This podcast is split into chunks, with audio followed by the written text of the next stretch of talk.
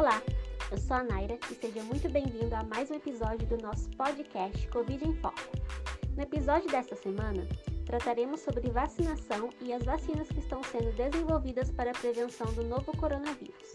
E para isso, contarei com a presença da professora mestre Kátia Moura, graduada em Enfermagem e Obstetrícia pela Faculdade de Taubaté, mestrada em Engenharia Biomédica na Univap e especialização em Vigilância Sanitária pela Universidade de Taubaté, e também professora no nosso Centro Universitário Teresa Dávila, Unifateia. E é ela quem irá nos ajudar a entender um pouquinho melhor sobre o assunto de hoje. Olá, professora Kátia. Seja muito bem-vinda, é um prazer tê-la conosco. Para começarmos, professor, o que são as vacinas? Oi, gente, boa tarde para todo mundo. É, eu queria primeiro agradecer. As vacinas elas são as substâncias que são constituídas por agentes patogênicos, vírus ou bactérias, e esses agentes patogênicos eles podem ser vivos ou mortos, ou os derivados desses agentes patogênicos. O que, que eles fazem? Eles estimulam o sistema imune, né, o sistema imunológico, a produzir anticorpos. O que, que são esses anticorpos? São as proteínas que atuam na defesa do organismo. E é, com a produção desses anticorpos, eles vão atuar contra os agentes patogênicos que, causadores das infecções. A vacina é a principal forma de prevenção de inúmeras doenças. Por isso a importância de mantermos em dia a nossa vacinação. Próxima pergunta: Como são produzidas as vacinas e quais as etapas de testes que elas passam até chegarem à população? Bom, primeiramente, são feitas as pesquisas em laboratórios, para que seja possível avaliar as dezenas de possibilidades da composição de uma vacina. Posteriormente, são realizados testes em animais para comprovar esses dados obtidos. Apenas depois disso é que a vacina começa a ser aplicada em humanos, em um grupo pequeno, de indivíduos saudáveis, entre 20 e 80 voluntários, com o objetivo de testar a segurança desse produto imunizador, né, que é a vacina. Na segunda fase clínica, o grupo de indivíduos testados aumenta e se torna mais heterogêneo, para obter ainda mais comprovação de segurança e também testar a eficácia da vacina. Apenas na última etapa é que a vacina é testada no público-alvo, e aí sim em um grupo de milhares de pessoas. Mesmo nessa fase da última etapa, a vacina continua sendo monitorada em busca de reações adversas.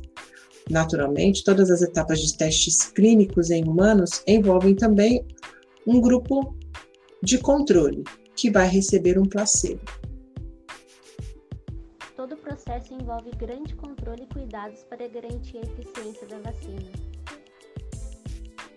Por que a vacina de Oxford teve sua produção paralisada? Em qual fase ela estava?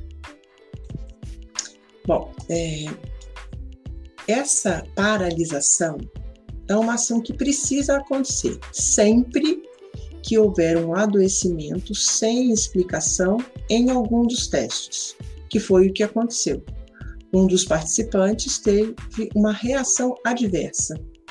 E aí, essa pausa é necessária, porque essa, esse adoecimento dele não tinha explicação. Então, para que fosse possível uh, investigar né, esse momento de adoecimento, a vacina uh, teve sua produção paralisada e assim assegurava a manutenção da, da integridade desses experimentos.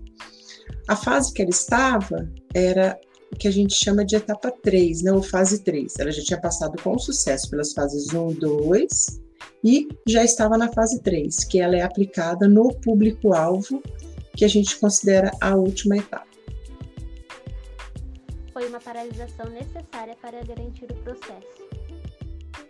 O que você pode dizer sobre as vacinas que estão sendo desenvolvidas, como a Coronavac, a Sputnik e sobre a vacina de Oxford? Você acha que elas serão eficazes? Olha, todas essas vacinas que a gente está escutando falar, né? Elas estão em fase de testes, umas uh, mais avançadas, em testes mais avançados, outros menos avançados. Conforme né, a gente já conversou agora há pouco, é, esses, essas três fases de testes, todas elas estão passando e todas estão tendo resultados muito expressivos. Porém, nesse momento, ainda não é possível afirmar em relação ao nível de eficácia de cada uma delas. É, somente com é, o experimento sendo aplicado no público-alvo e sendo observado é que vai ser possível a gente avaliar a eficácia de cada uma delas. Vamos torcer para que dê tudo certo.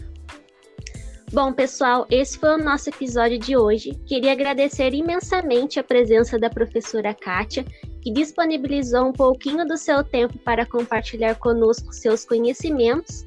E não perca o nosso próximo episódio, que será sobre a atuação do profissional farmacêutico em tempos de pandemia. Esperamos por vocês lá e até lá!